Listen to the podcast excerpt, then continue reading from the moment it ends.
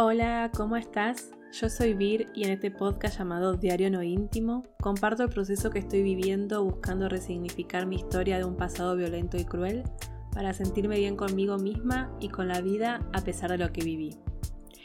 En este episodio voy a terminar de hablar sobre el modelo PERMA de la psicología positiva. Bueno, en verdad no es que voy a terminar de hablar, o sea, seguramente voy a seguir hablando, pero bueno, en este episodio eh, voy a hablar sobre el último pilar que tiene que ver con la letra A de PERMA, que en inglés es accomplishment y que en español serían los logros.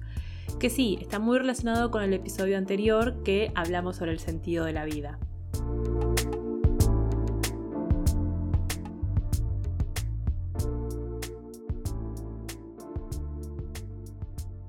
El siguiente episodio está destinado solo para personas adultas.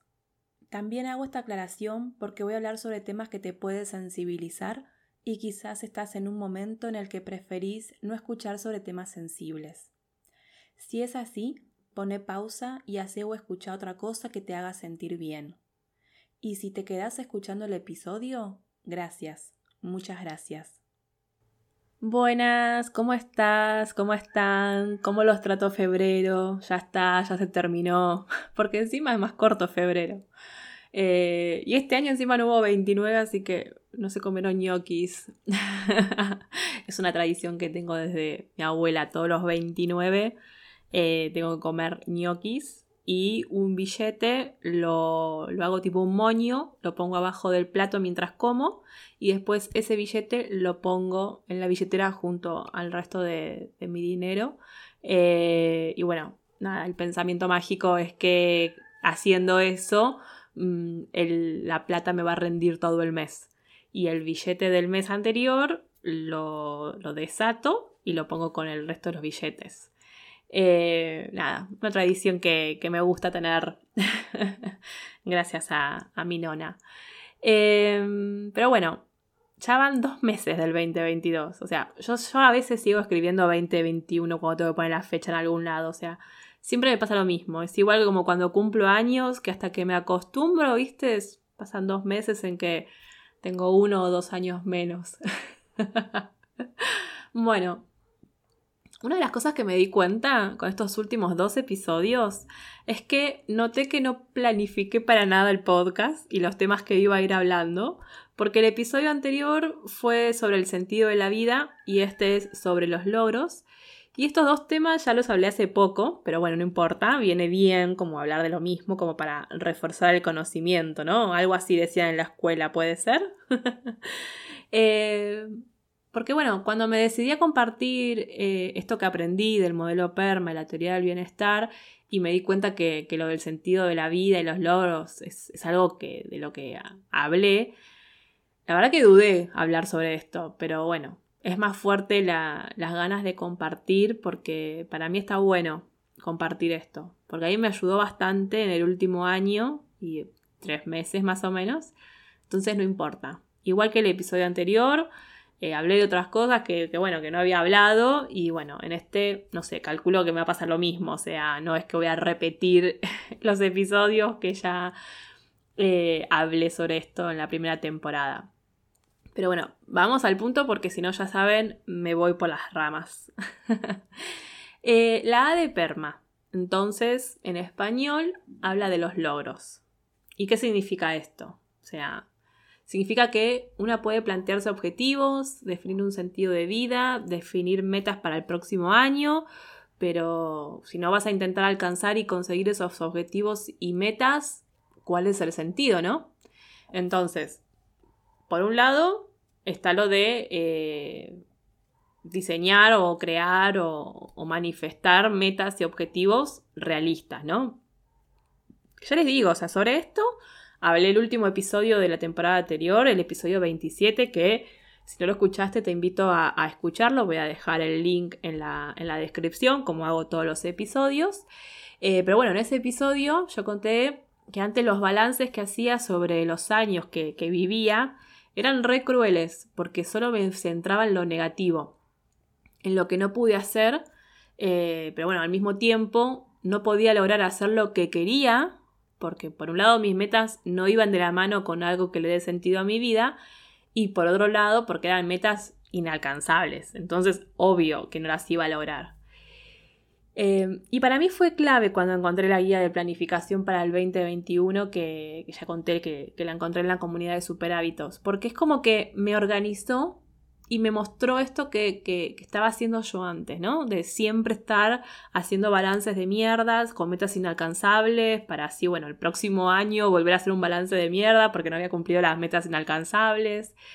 Em, y al mismo tiempo todo era porque tampoco tenía definido un sentido, de, un sentido en la vida. O sea, ya como conté el episodio anterior, eh, cuando yo dejé la carrera, para mí fue como perdí el sentido de mi vida. Entonces, ¿qué es lo que quería de mi vida? Quería solo trabajar, quería solo triunfar profesionalmente, eh, porque encima me pasa eso, muchas personas se sorprendieron del cambio que hice, por ejemplo, en el último año, porque bueno, teóricamente y depende de cómo lo mires, eh, porque claro, no todo lo que brilla es oro, pero para muchas personas lo que hice en el último año y un par de meses fue una locura, porque es como que me bajé en mi mejor momento profesional. Y no, no me bajé nada, sino que me acomodé. O mejor dicho, estoy acomodando mi vida profesional acorde a la vida que quiero tener en los próximos años.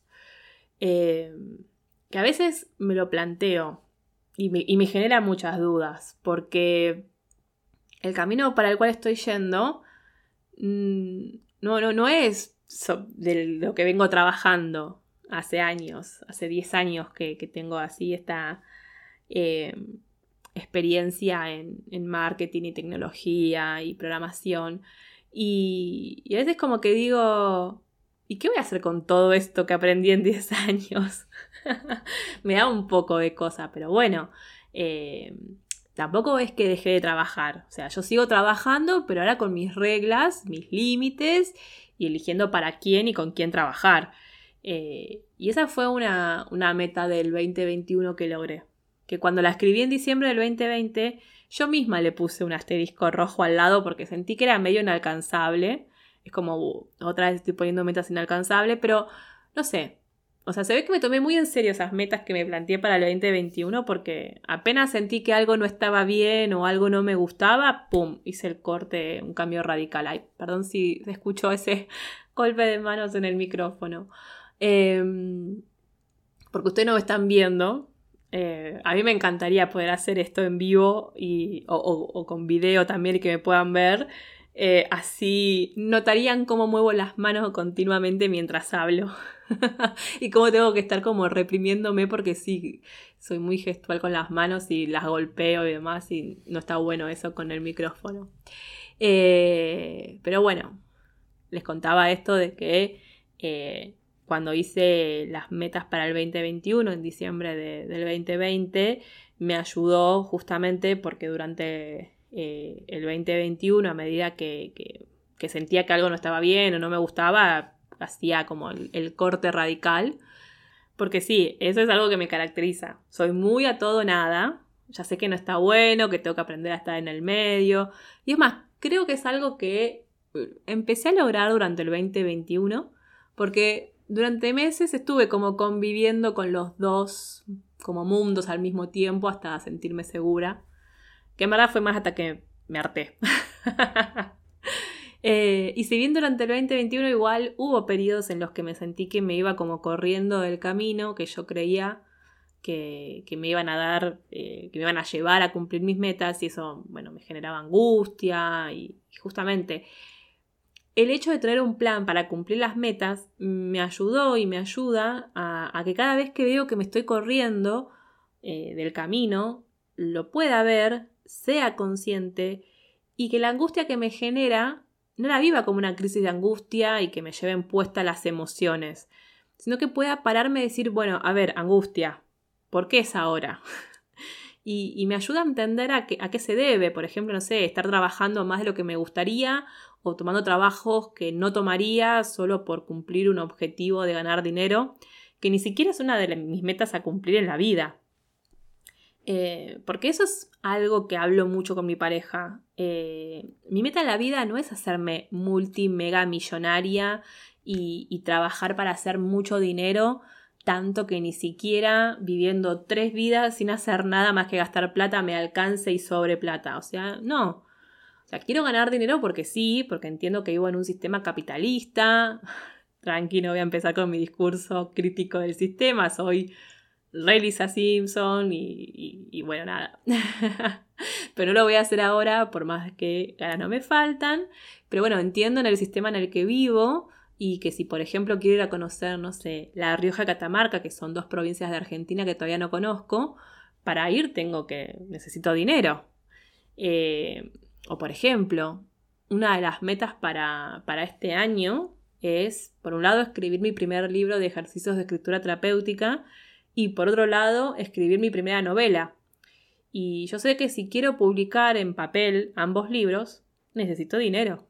Es más, con tan solo publicarlos en ebook de forma digital, o sea, igual necesito dinero.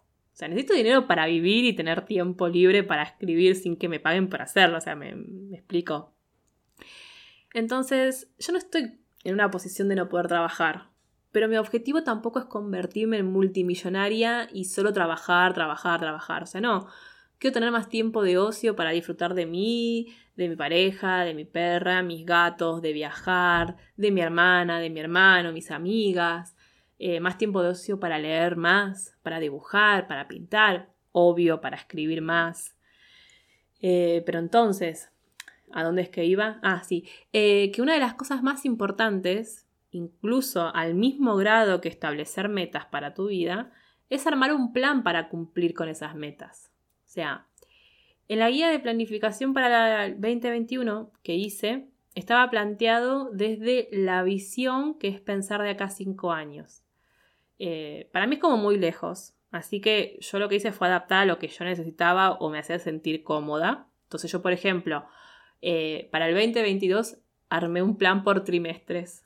Y no solo trimestre, o sea, lo que hice fue hacer columnas y poner de acá un mes, de acá dos meses, de acá tres meses, a seis, a nueve, a doce.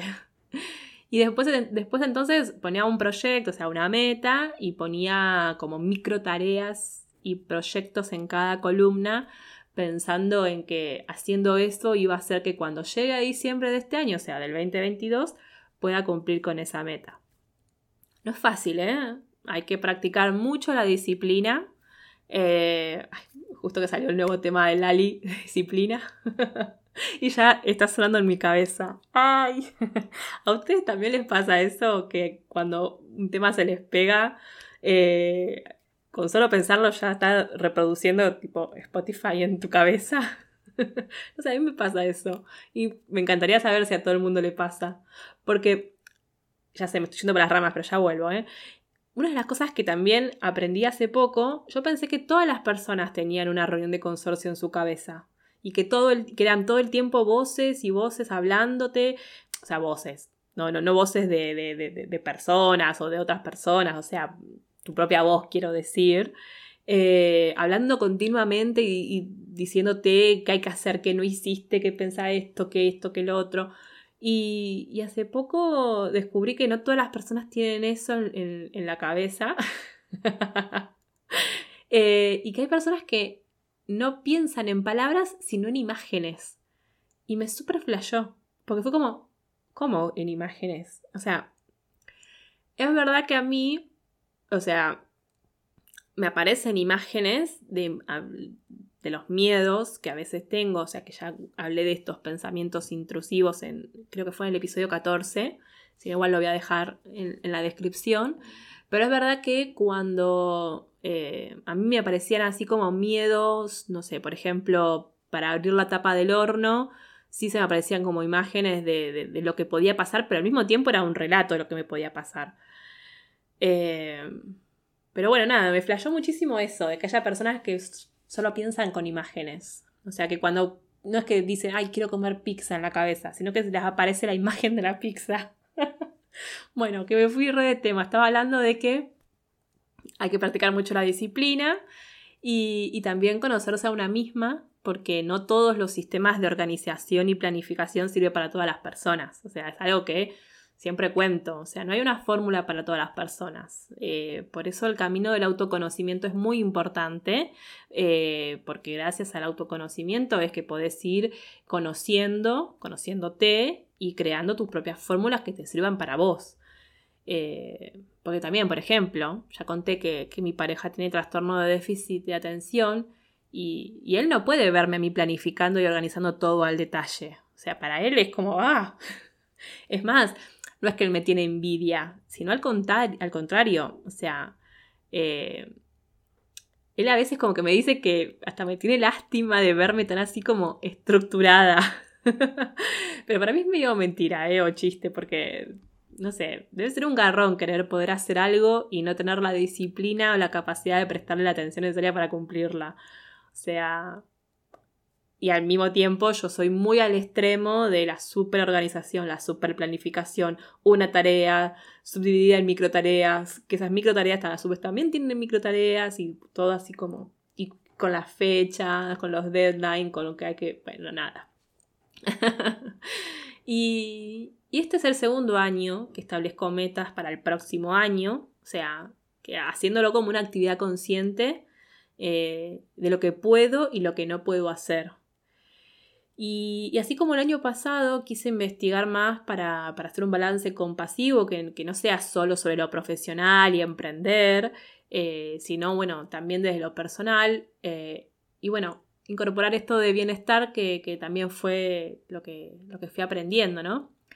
En fin, que este modelo PERMA hecho por Martín Seligman, ya lo nombré no sé cuántas veces, encima Martín como si fuese en español, y en inglés sería Martin, pero bueno.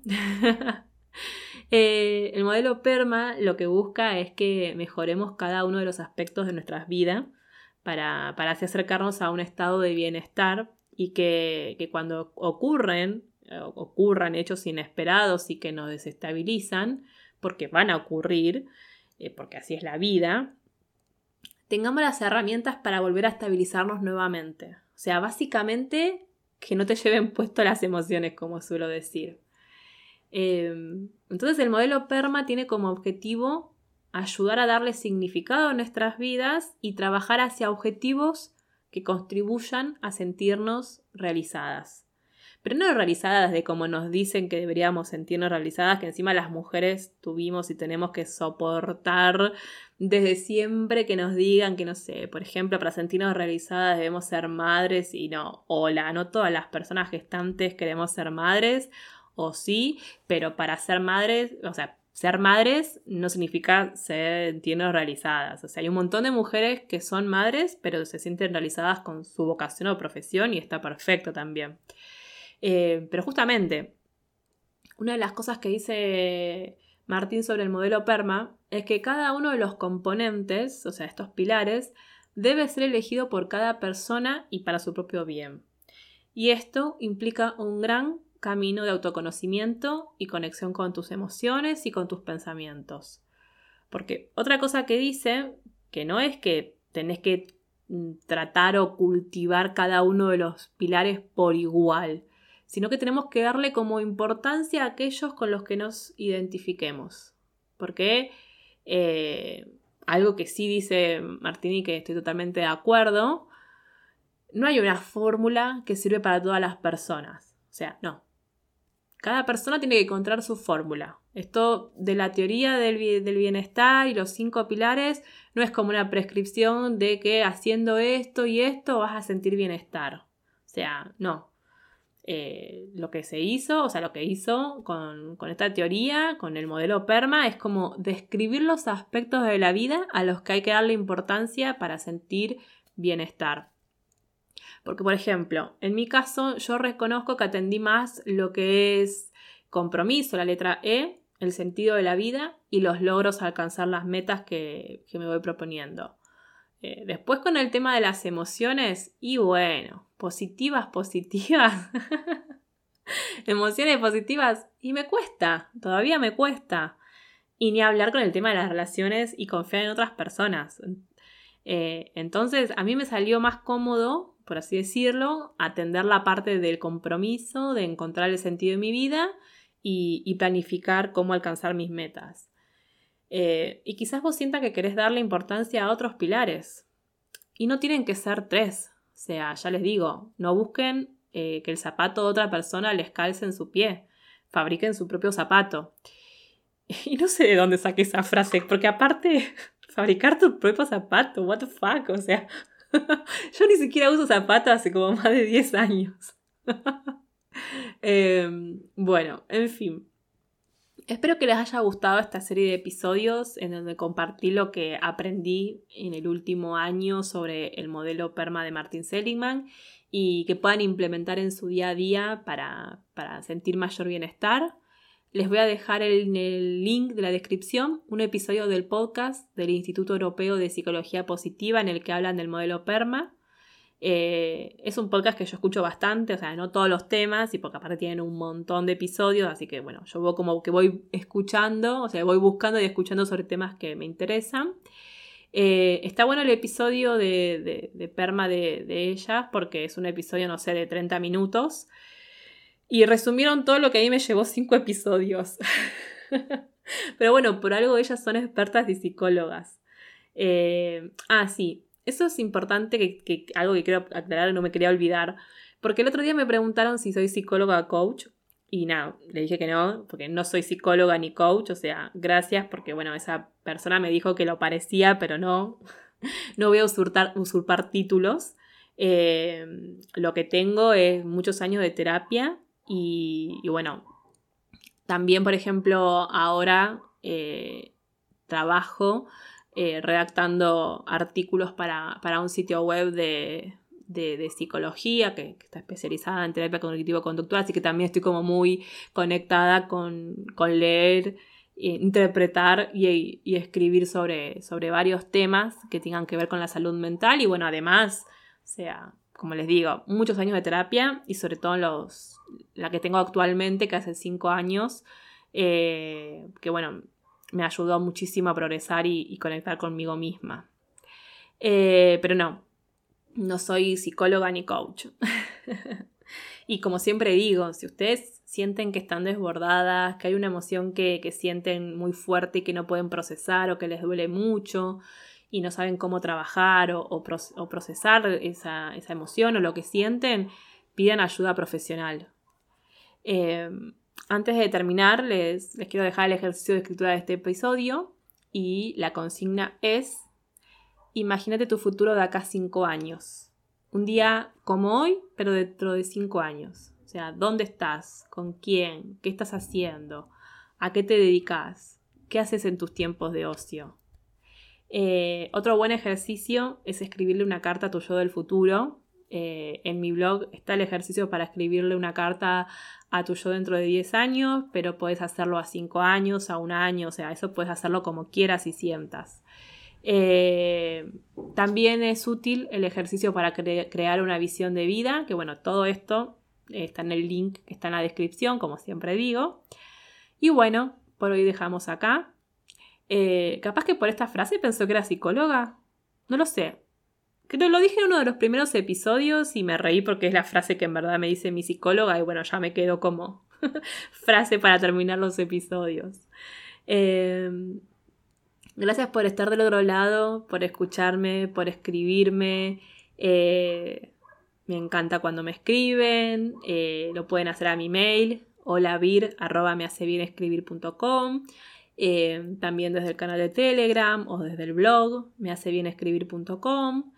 Eh, acuérdate que podés darle seguir o suscribirte para recibir una notificación cuando se sube un nuevo episodio del podcast. Y, bueno, que depende de la aplicación de la que me estás escuchando, podés calificar el podcast y eso va a ayudar a que llegue a más personas. Eh, y también ayuda a que llegue a más personas que lo compartas con las personas que creas que, les va a hacer bien escuchar este episodio o, este podcast. Muchas, pero muchas gracias. Nos vemos en el próximo episodio. Chau, chau.